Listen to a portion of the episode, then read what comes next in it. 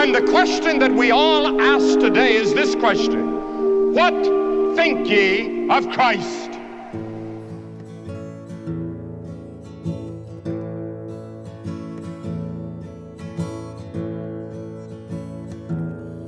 I have heard of a land on a faraway strand Olá, senhoras e senhores, bem-vindos ao podcast da Igreja Presbiteriana Vila da Graça. Meu nome é Felipe Madruga e neste episódio nós vamos dar continuidade à história da plantação da nossa igreja. E para nos ajudar com as memórias em relação a esse período de plantação, nós convidamos hoje o presbítero Felipe para nos contar um pouquinho como foram os primórdios aí da nossa comunidade. E se você ainda não ouviu o primeiro episódio sobre a plantação da nossa igreja, volta lá no feed para o episódio Plantando a Igreja, parte 1. Naquele episódio nós entendemos um pouco sobre os pilares, os fundamentos da nossa igreja, quais foram os elementos que foram utilizados desde a plantação para estabelecer a identidade da nossa igreja. Se você não ouviu, vale muito a pena conferir este episódio, certo? Então, sem mais delongas, vamos ouvir aí a parte 2 da plantação da Vila da Graça. where we'll never more roam. We shall be in that sweet by and by.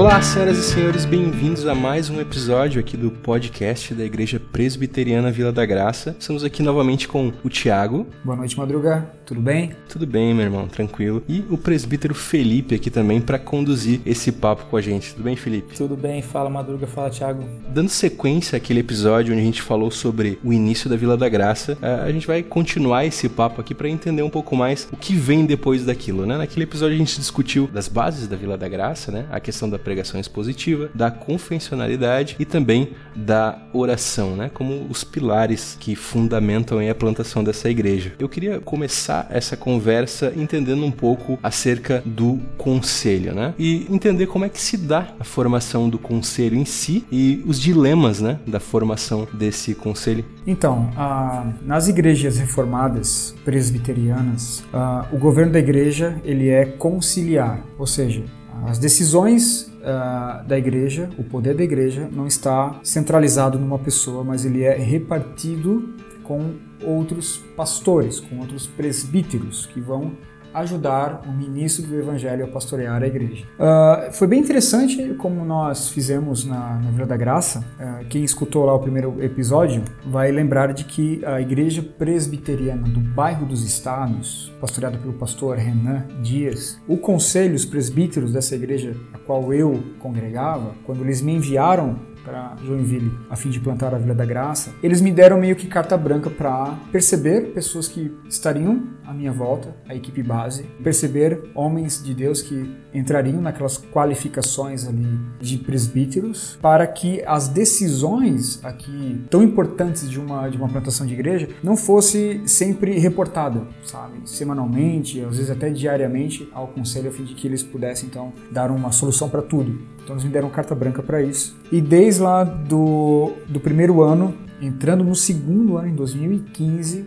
a gente já começou então a ter um protótipo de conselho. Né? Alguns homens que eu percebi que estavam caminhando comigo, é, e aí eu chamei para ser uma espécie de uma liderança. Não vou chamar presbíteros, porque todos nós, inclusive eu, só fomos eleitos quando a igreja foi organizada em 2017. Mas em 2015 eu já vi ali homens que eu poderia estar contando.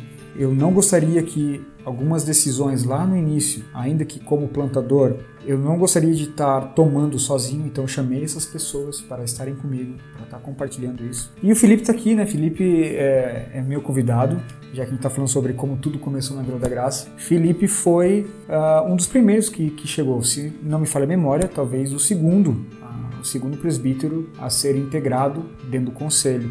Obviamente, Felipe também foi eleito, né, quando a igreja, a igreja foi organizada em 2017, mas lá em 2015, já com poucos meses da Vila da Graça, Felipe já estava ali com a gente, já ele e a Heloísa, é, desde 2014, e, e aí eu chamei Felipe para estar tá, uh, estudando a palavra do Senhor e tal. Tu lembra, Felipe, como é que foi? Sim, sim, foi bem, bem peculiar, até porque, uh, na verdade, quando eu e minha esposa nós começamos a frequentar a vila, das poucas reuniões que a gente tinha frequentado, nós não tivemos uma compreensão completa do que seria esse conselho, do que seria esse governo presbiteriano. Para nós era tudo muito novo, né? Nós tínhamos só o modelo episcopal como referência de organização de igreja. Então, quando veio o convite do Tiago, foi, foi como realmente começar ali, foi um convite aceito, mas sem saber exatamente do que ia acontecer pela frente, né? Ah, o que a gente realmente tinha foi desejo de, de, de servir, né? E o interesse pela teologia reformada. Então, a, a, foi um crescimento, foi uma, um procedimento que foi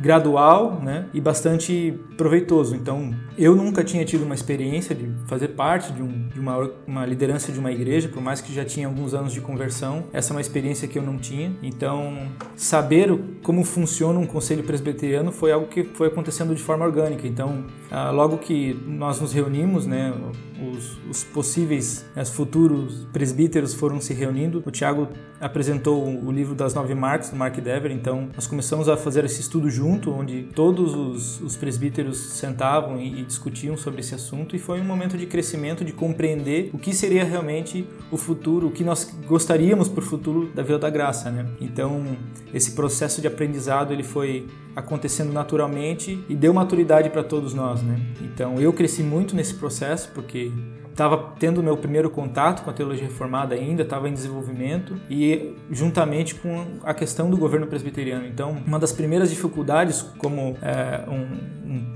possível presbítero estava na questão até mesmo de discordar do pastor, porque é algo que geralmente a gente tem muito medo, né? A gente aprende a não fazer isso, a gente impensável. aprende impensável, na verdade, né? Uma questão de, de você é, não poder de alguma forma, de nenhuma forma ferir a autoridade do pastor. Mas é, é interessante que o Tiago teve essa, essa sabedoria de, de nos instruir a confrontá-lo muitas vezes, porque é natural que você fique com medo, você fique meio preocupado de não querer ofender o pastor, de não querer ir contra a autoridade do pastor pastor, mas é, com o tempo eu fui entendendo, compreendendo a importância de muitas vezes discordar, a importância de colocar a sua opinião. E é esse o papel do conselho, é justamente isso, junto com o pastor e não é, abaixo do pastor tomar as decisões. Então, quando eu tive essa compreensão junto com os demais é, irmãos, Aí a gente começou a evoluir dentro das decisões da vila e conseguir ter maturidade sobre decisões administrativas, sobre as questões espirituais, sobre lidar com membresia. É, são todas as coisas que a gente começou a lidar sem ter realmente a menor ideia de como ia acontecer, mas o Senhor nos deu graça e, e nós conseguimos desenvolver isso de forma saudável e natural.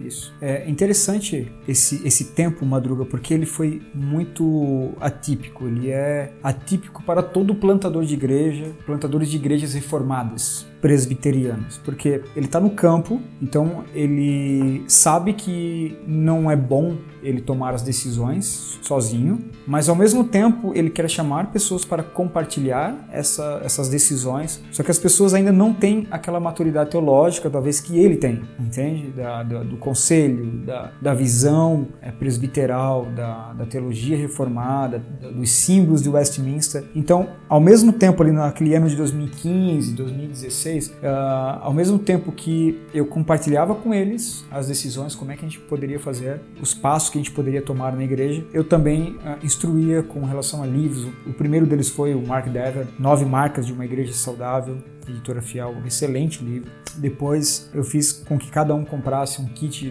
do, das confissões, dos símbolos de fé, confissão, breve catecismo, catecismo maior. Então foi bem interessante isso. Eu quero fazer menção aqui a outros dois presbíteros muito especiais assim que passaram pela, pela Vila da Graça. O Neto, Haroldo Neto, nosso amigo muito querido, toda a família dele, uma família muito querida pela minha família, pela família do Felipe também. O Neto não chegou a ser eleito presbítero, ele acabou indo para a Espanha antes da igreja ser organizada, né? Ele se mudou e foi e saiu do Brasil. Então, só que o Neto teve ali com a gente, dentro dessa desse sistema, desse protótipo de conselho. Exatamente, foi bem legal. Ele ministrava o louvor, ajudava a gente nas decisões. Uh, e uma outra pessoa também é o Max, Maximiliano. O Max também desde 2014 com a gente ali também, é, saiu do conselho e hoje está na Espanha, né? Ele e a sua família também, ambos estão lá. A gente poderia até plantar uma igreja lá, né? Já tem dois presbíteros Já lá. tem dois presbíteros lá com experiência de como, como é que inicia a igreja. Os dois estão ali, meio que razoavelmente perto, né?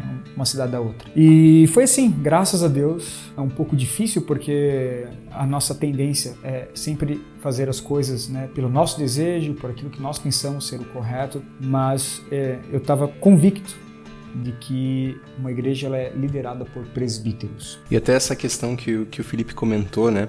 De, da instrução para a correção, para a discussão é, com o, o, o pastor, né? Ela passa por esse viés da formação, né? Você precisa dar formação para que de alguma forma tenha base para levantar sua argumentação, defendê-la, né? Sim, sim. E que é, é um contraste bem, bem, bem claro em, em relação ao episcopado e o presbitério, né? Inclusive, na última reunião do conselho eu perdi.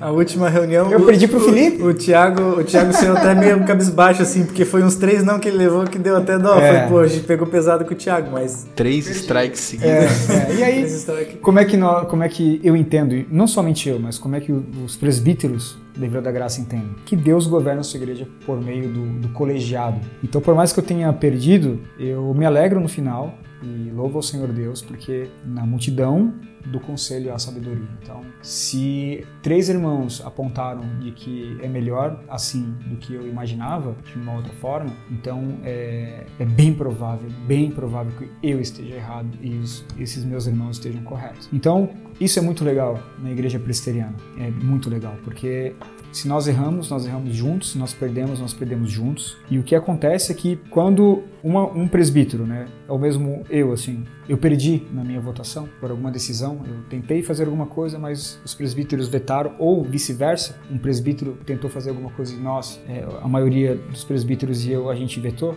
Lá na frente a gente vai entender que a decisão da maioria de fato foi uma decisão sábia. Até hoje, até hoje a gente nunca é, olhou para trás e disse assim, poxa, a, a decisão da maioria do conselho dos, dos presbíteros é, foi uma decisão equivocada e aquele né, aquele voto sozinho estava correto. Isso não nunca aconteceu. Então é dessa forma que a igreja caminha e eu louvo ao Senhor porque desde o início, lá do começo da Vida da Graça, eu entendia a, a força espiritual que uma que um conselho, um colegiado de presbíteros tem na, na plantação de uma igreja, no- nos primeiros passos de uma igreja.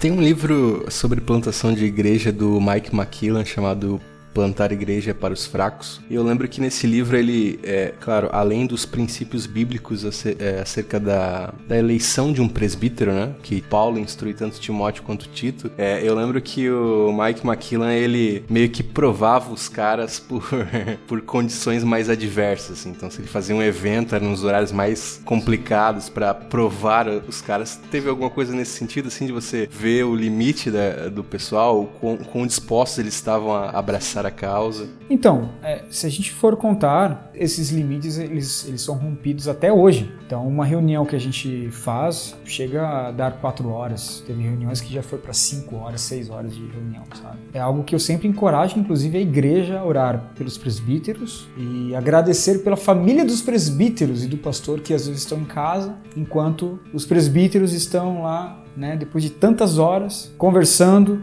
é, e debatendo para o bem das famílias da Vila da Graça. E até com relação a essa questão da- das reuniões, né? Muitas das, delas foram sexta-feira à noite, de 8 horas da noite até 11 horas, sábado, sábado à noite. Então, é, já tivemos reuniões em, em horários, né?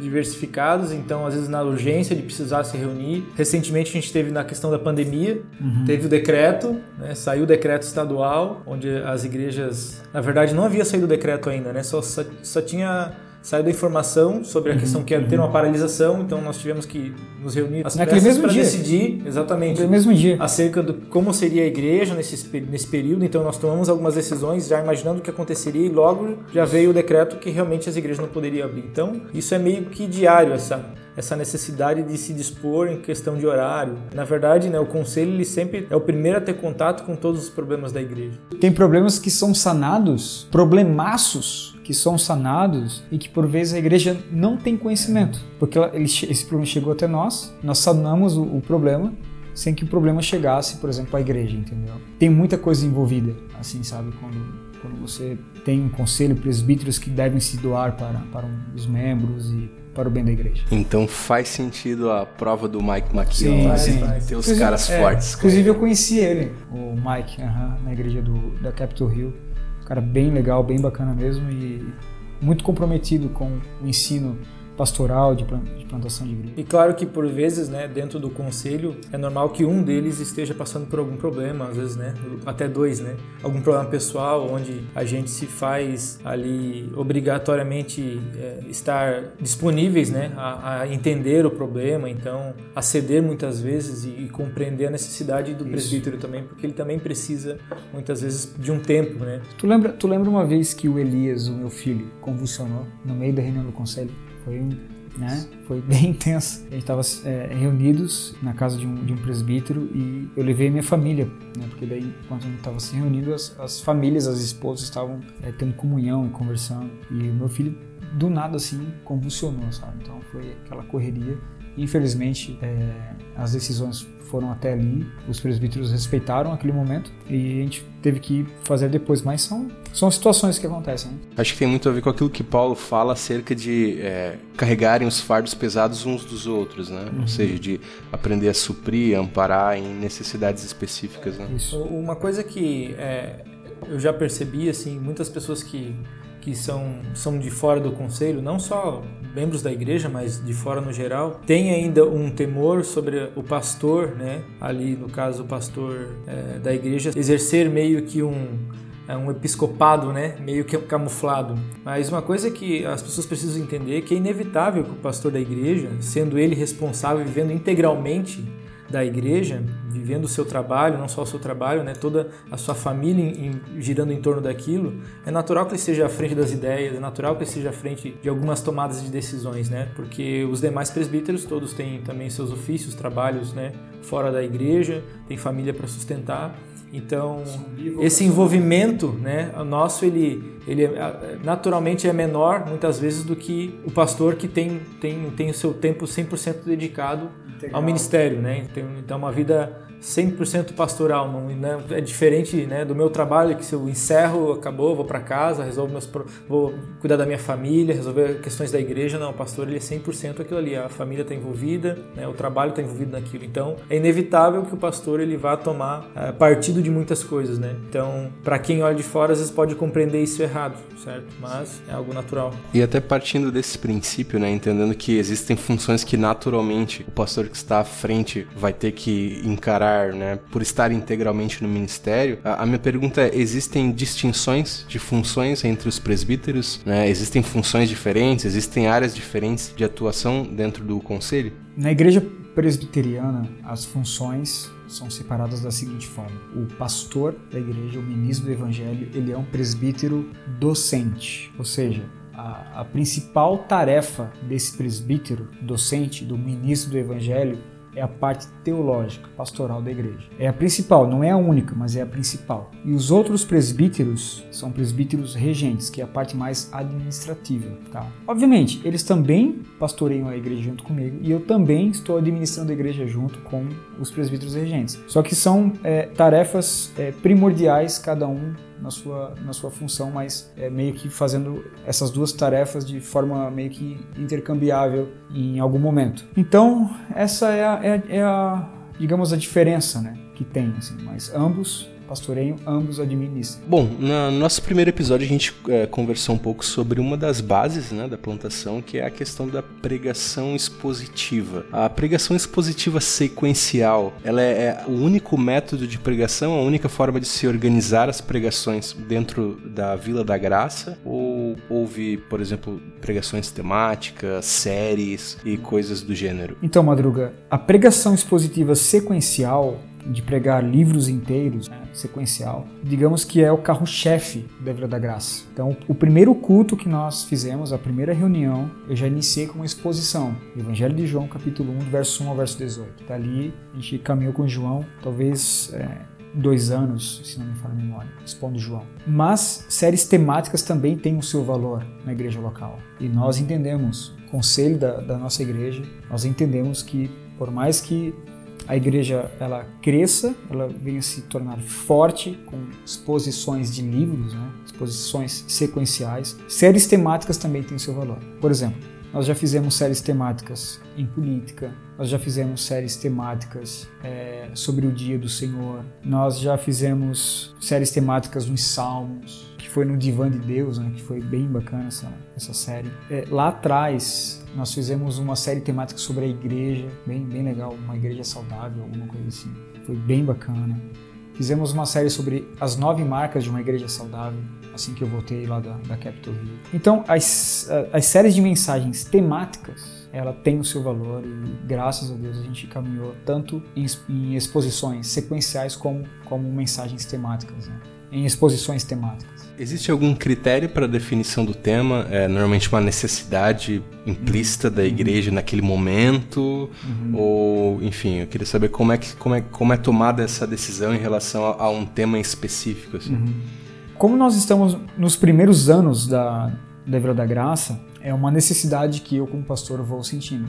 Né? Por exemplo, é, eu comecei a perceber que nesse ano essa questão política estava muito aflorada pessoas defendendo assim uma certa ideologia de forma muito acurada. Tá, vamos, vamos ver o que, que as escrituras falam sobre isso, sabe? É, que Cristo não é nem de direita nem de esquerda, Cristo é do alto. Então houve uma necessidade, eu percebi essa necessidade e nós fizemos então uma série chamada Política Segundo Deus. Foi bem bacana, foram quatro exposições falando sobre essa questão da fé e política. Né? Uh, houve uma necessidade da gente estar tá fazendo uma série sobre uh, o domingo, o dia do Senhor, sabe? Das pessoas compreenderem o porquê que na tradição reformada guardar o domingo é algo necessário, é algo bíblico faz parte da tradição cristã e principalmente da tradição reformada.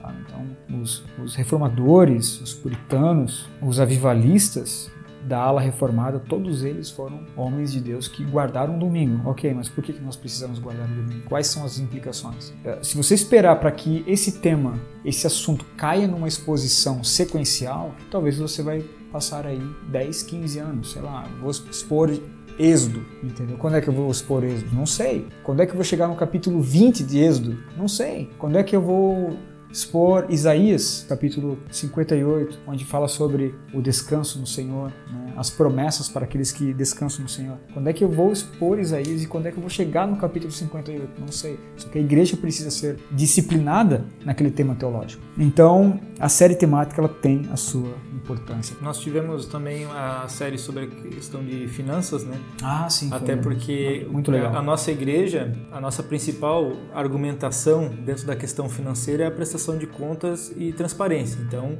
a nossa maior ferramenta, vamos dizer assim, de, de dar confiança, né, credibilidade para a igreja através dessa, dessa questão da, da transparência das informações. No entanto, nós percebemos que durante uma sequência de meses as arrecadações estavam, estavam caindo.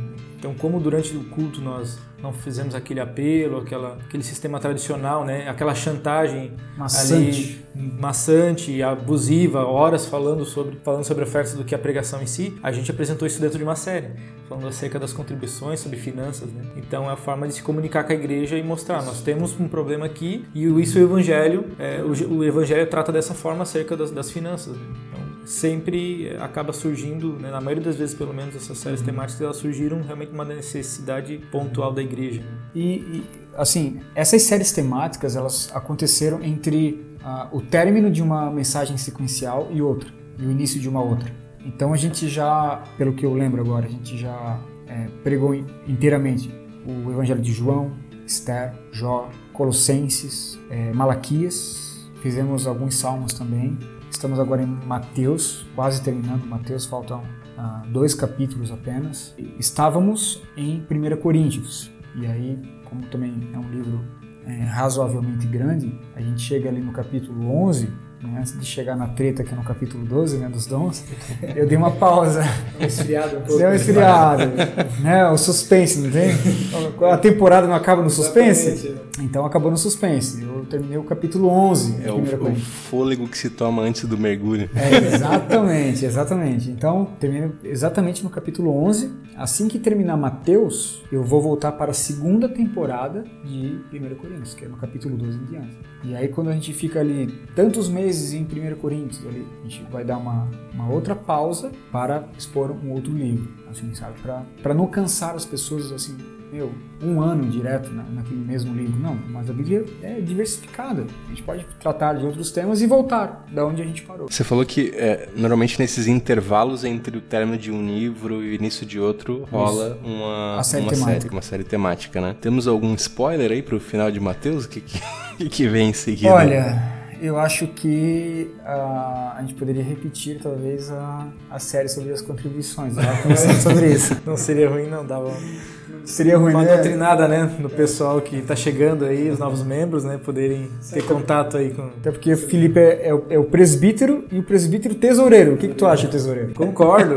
Podemos começar domingo que vem, né? domingo que vem. Mas brincadeiras à parte, é, realmente é a, essa questão de, de da necessidade de, de perceber uma, uma, fraqueza, uma fraqueza não, mas assim, uma realmente uma circunstância que a igreja esteja passando é, é e percebendo né, no história, na história da, da, da, Vila da Graça como o Senhor tem sido soberano sobre a colocação desses temas. Isso é um temor de muitos, é, de pessoas que não, não conhecem profundamente as pregações expositivas e tem aquela preocupação, né? Ah, poxa, mas vai ficar o um mesmo texto pregando por muito tempo e será que não tem uma demanda específica que talvez o Senhor queira tratar acerca da igreja tem sim. Nós tratamos isso. Uhum. Não é cada domingo uma nova, uma nova demanda. Nós temos que resolver todo domingo uma nova, uma, um novo problema da igreja através de uma nova pregação. Isso, uma isso. demanda semanal. Não, nós isso. temos uma programação e as demandas elas vão sendo cumpridas em prazos maiores, mas ainda assim elas vão sendo sendo cumpridas, né? Mas duas duas séries temáticas que eu queria fazer no ano de 2021 seria uma série sobre contribuições. Acho que três mensagens é suficiente. Eu quero fazer uma, uma série sobre depressão, sabe? Depressão, depressão e graça, como é que Deus ele lida com essa questão, assim, sabe? Falar um pouco sobre depressão e aconselhamento bíblico as duas coisas juntas, assim, sabe? E também uma série sobre família, casamento, criação de filhos, assim, sabe? E aí talvez estender, talvez uh, cinco mensagens, sete mensagens, oito mensagens para começar uh, uma nova temporada daquele mesmo livro ou talvez um, um livro do, do, Antigo Testamento. Algo bem legal também que a gente faz é, é ir de um, de um testamento para o outro. Intercalando. Intercalando. Antigo, novo. Exatamente. Então, novo, antigo, antigo, novo, a gente vai é, intercalando ali para que as pessoas possam compreender a, a, totalidade da revelação de Deus. O mesmo Deus, uma hora revelado no Antigo, uma hora revelado no Novo. Você entrou num assunto aí sobre a questão da exposição no Antigo Testamento, né? Hoje, na estrutura da igreja, nós temos o culto de terça-feira, o culto de oração. Temos também o estudo da teologia do Antigo Testamento, né? Queria que você falasse um pouco sobre as demandas desse culto, né? A necessidade da igreja se reunir para a uhum. oração e também como chegamos na teologia do Antigo Testamento, o que rolou antes disso, né? Quais foram as abordagens desse, desse momento da igreja. Legal. Terça-feira nós dedicamos praticamente terça-noite para tratar e estudar assuntos teológicos, um pouco assim dentro daquela teologia mais acadêmica. Então nós fazemos isso como oração. Então antes do, desses estudos sempre tem reunião de oração, a igreja é convocada para estar estudando a teologia e orando uns pelos outros. Né? E terça-feira, acho que talvez só no ano de 2014 que não aconteceu, mas acho que 2015 eu já estava dando alguma coisa sobre uh, sobre teologia na terça-feira, uh, nos, nos, outros prédios que a gente estava. Eu lembro que terça-feira a gente já deu inteiro uh, o breve catecismo de Westminster. Nós demos também o credo apostólico, sabe? Cada citação era uma aula. Creio em Deus, Pai, todo-poderoso, assim, sabe? Foi bem legal. Praticamente foi um ano inteiro no, no Credo Apostólico. Depois nós demos também a Confissão de Fé de Westminster, uma exposição completa da nossa confissão. E agora nós estamos nos debruçando na teologia bíblica do Antigo Testamento. É uma disciplina teológica onde você estuda o progresso da revelação de Deus. Tá? sendo bem interessante. Então, hoje, por exemplo, na Vila da Graça, congregante, um membro congregante ou até um visitante, ele pode ouvir uma mensagem do Novo Testamento no Evangelho no domingo à noite. Na terça-feira à noite, ele vai estudar sobre o Antigo Testamento. E na escola bíblica dominical, a gente está falando sobre as questões teológicas ali do primeiro e segundo século mas também já demos inteiro a teologia sistemática do Wayne Gruden. Só na questão ali da aliança, como desenvolve a, a questão a, da progressão da revelação de Deus, que nós optamos então naquela parte dar é, Berkoff. Porque o Wayne Gruden é batista, né? Ele é batista, é, e da teologia da nova aliança. É parecido, mas chega em algumas aplicações, por exemplo, com relação ao batismo, pé do batismo, ele é obviamente criado batista. Então nós optamos por pelo Luiz Berkoff nessa parte, mas nós demos também integralmente, completamente a teologia do Gruden. Então nossa igreja, assim, Madruga, obviamente é uma igreja que tem seus problemas. Nós somos pessoas falhas, carentes ainda dessa perfeição e nós estamos correndo tentando alcançar isso né, no alvo que é Cristo Jesus mas eu poderia julgar para você hoje que a nossa comunidade, graças a Deus, ela é uma comunidade suprida teologicamente, pastoralmente, com o conselho, com os presbíteros e nas exposições do culto. Né? Então, graças a Deus, isso é algo que a gente sonhou lá atrás, oramos lá atrás, estamos colhendo o fruto hoje. Bom, naquele primeiro episódio a gente conversou um pouco sobre as necessidades, né, que se apresentaram para a plantação da Vila da Graça, né? E uma delas era exatamente a questão do número de igrejas neopentecostais em Joinville, né? E como havia uma, uma necessidade latente de uma teologia saudável, né? De uma igreja que tivesse centrada na exposição das escrituras e, e por aí vai, né? Eu queria entender como a Vila da Graça hoje ela atende a essas necessidades, né? E como normalmente essas pessoas costumam chegar, assim, existe algo em comum, né? Falando de, de forma generalizada, obviamente mas existe algo em comum entre as pessoas que hoje buscam a Vila da Graça? Felipe. Muito bem. Eu acredito que isso algo, é, foi provavelmente algo que não foi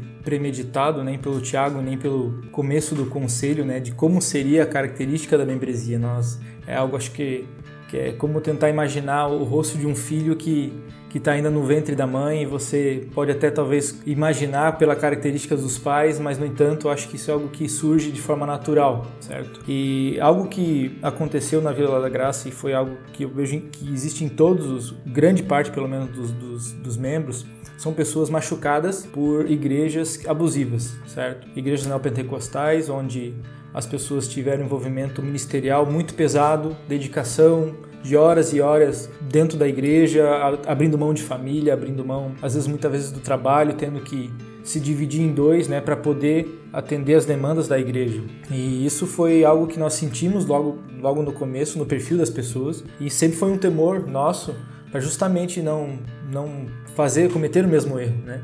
Então, hoje nós lidamos com essas pessoas, né, e, e, e tentamos, é, primeiro, né, trazer um pouco de de tranquilidade. É membro novo, senta no banco, ouve o evangelho, certo? Nós temos demandas. A igreja precisa de pessoas que trabalhem. É, isso é inevitável. É, eu poderia até dizer que são sequelas, vamos dizer assim, hoje da Vila da Graça, justamente essa, essas pessoas que sofreram demais ficaram com medo de se envolver novamente e hoje estão uma certa passividade. Isso é, nós temos que observar os dois pontos, né? Tudo bem, nós entendemos o problema, mas nós já acho que demos a nossa voto de confiança, nós, nós, nós já construímos a nossa credibilidade de que nós não somos uma igreja que vai explorar pessoas para que fiquem horas e horas né, abrindo mão do seu trabalho, do seu tempo com família, para estar desenvolvendo o ministério. Claro, Há quem se divida em, em muitos, muitas, muitas ocupações hoje dentro da vila, pessoas que fazem mais de uma até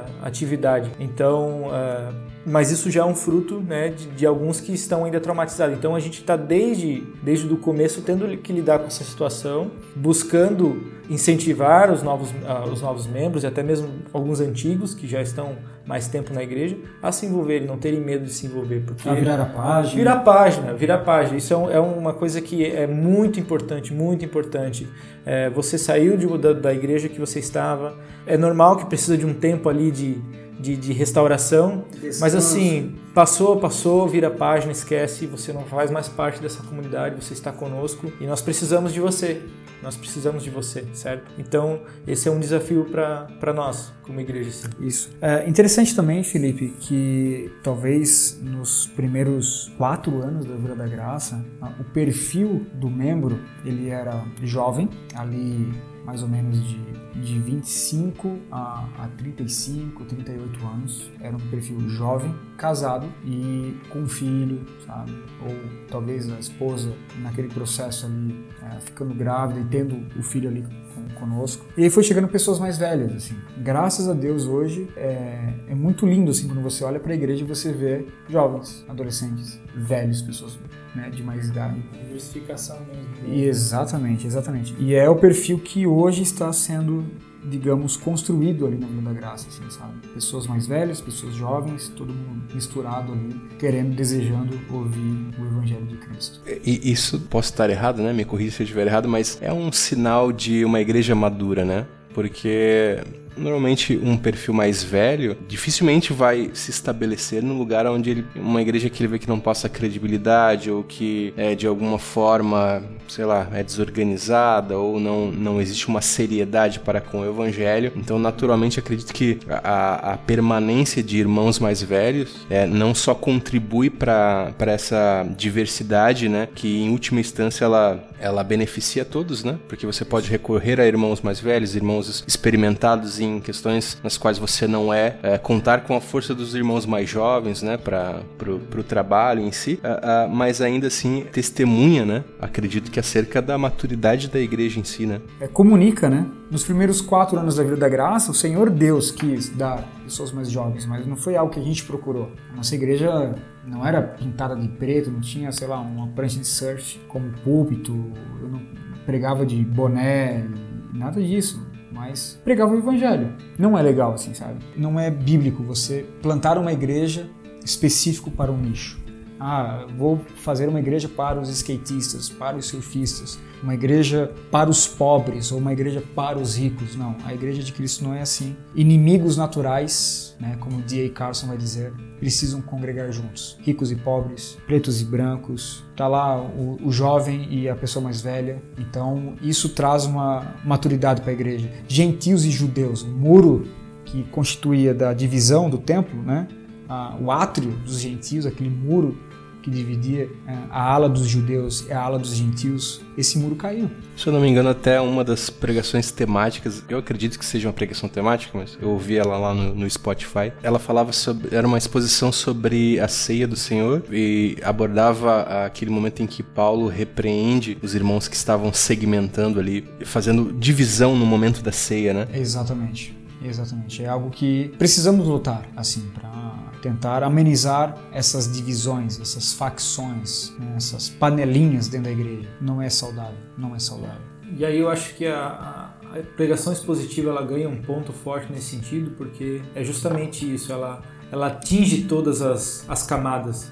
A pregação expositiva ela passa por textos que muitas vezes o pastor tem medo de falar ou que não tem muita gente na igreja para ouvir aquela pregação, então ele não acha que é relevante. Então a pregação expositiva ela não, ela não dá essa possibilidade, certo? Então ela vai falar, vai pregar para os jovens, vai pregar para casais, vai pregar para os mais velhos, para as crianças. Então uh, isso é algo que é inevitável que, que, que aconteça. Todos vão ser alcançados pela mensagem do Evangelho na pregação do domingo. Por isso que até mesmo a Vila da Graça não tem tanta essa preocupação e não tem uma demanda, vamos dizer assim, específica para lidar com os jovens no grupo isolado, lidar com fulanos no grupo isolado. É, até porque a pregação em si já do culto de domingo e também os outros estudos, né, tanto da EBD quanto de terça-feira, elas têm esse complemento dentro uhum. do que as doutrinas precisam para um ser humano viver debaixo né, dos preceitos bíblicos. Isso. Você levantou um ponto aí, não estava aqui na nossa pauta, né? Mas eu, eu lembro que uma pessoa levantou uma, uma dúvida sobre eh, a preocupação em relação aos filhos, né? É, sobre como as crianças encarariam, por exemplo, a pregação na Vila da Graça, né? Se elas poderiam absorver aquele conteúdo ou não. Então eu queria entender hoje como as crianças são recebidas, qual é o tratamento que se dá para as crianças dentro da vila, que pode ser uma dúvida aí que é, algumas pessoas possam ter, né?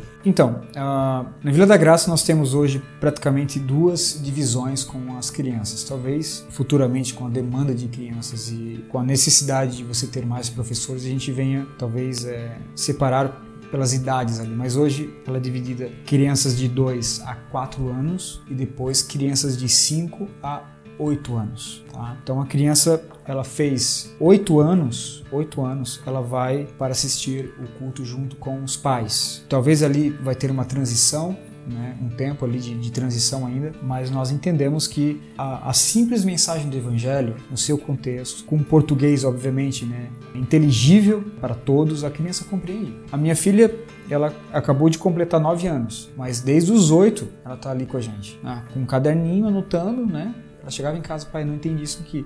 Mas eu entendia que a mensagem central ela compreendia. Então elas compreendem elas compreendem. Eu acho que a gente perde muito tempo, a gente, eu digo, a igreja, né, no geral, ela perde muito tempo, por vezes, fazendo um espaço infantil para crianças, entre crianças, entre aspas, de com 12 anos, 13 anos, onde vai lá e fica pintando, sei lá, arquinho de Noé. A gente é, limitou a essa idade e nós compreendemos que a criança, quando faz 8 anos, ela deve subir. E aí os professores lá embaixo, a turma dela, faz até uma, uma festinha de formatura, né, porque a gente quer comunicar que é, é bom para ela subir, estar com os pais. Graças a Deus, a, a, o evangelho ele é comunicado e crianças estão é, entendendo. Existe aquele período ali em que ela é acompanhada pelos professores e a partir dos oito anos ela passa então a, a acompanhar os pais no Até no porque, Madruga, as crianças precisam olhar para os pais. Talvez ela vai ficar um pouquinho inquieta ali. Ah, isso aqui é tão diferente, não é tão legal como a dos meus, dos meus amiguinhos, mas ela vai compreender o ambiente, como é que ela deve se portar. Ela precisa compreender isso. E os professores, obviamente, precisam preparar a criança para isso. Então, graças a Deus, uh, vi isso na minha filha, vi também em filhos uh, de outros membros que é possível. Enfim, acho que tem muito assunto ainda tem que dá bastante assunto. que dá pra Poderíamos falar sobre a conferência numa outra vez, né? Quem já esteve aqui com a gente, uh, mas eu acho que poderia ficar para um outro momento, né, Madruga? É verdade, cara. Ficou para trás aí essa parte. Beleza, beleza. tranquilo, tranquilo. Beleza, obrigado, Felipe. Eu que agradeço aí ah, o convite. Espero que tenha próximos aí pra gente vamos, contar vamos algumas aqui. histórias do, ah. do, passado da vila aí. Ixi. Botar o, o, o, pastor em apuros. Ah, e aí você me, me coloca em apuros e eu coloco você em apuros. Né? é verdade, é verdade. Mas é isso aí, cara. Então despeça-nos aí, cara, com a bênção pastoral. Amém, amém. Que o amor de, de Deus, nosso Pai, que a graça do Filho e que a doce consolação do Espírito Santo esteja com todos nós, ouvintes desse podcast Discípulos de Cristo Jesus. Amém. Amém. Amém. Night, night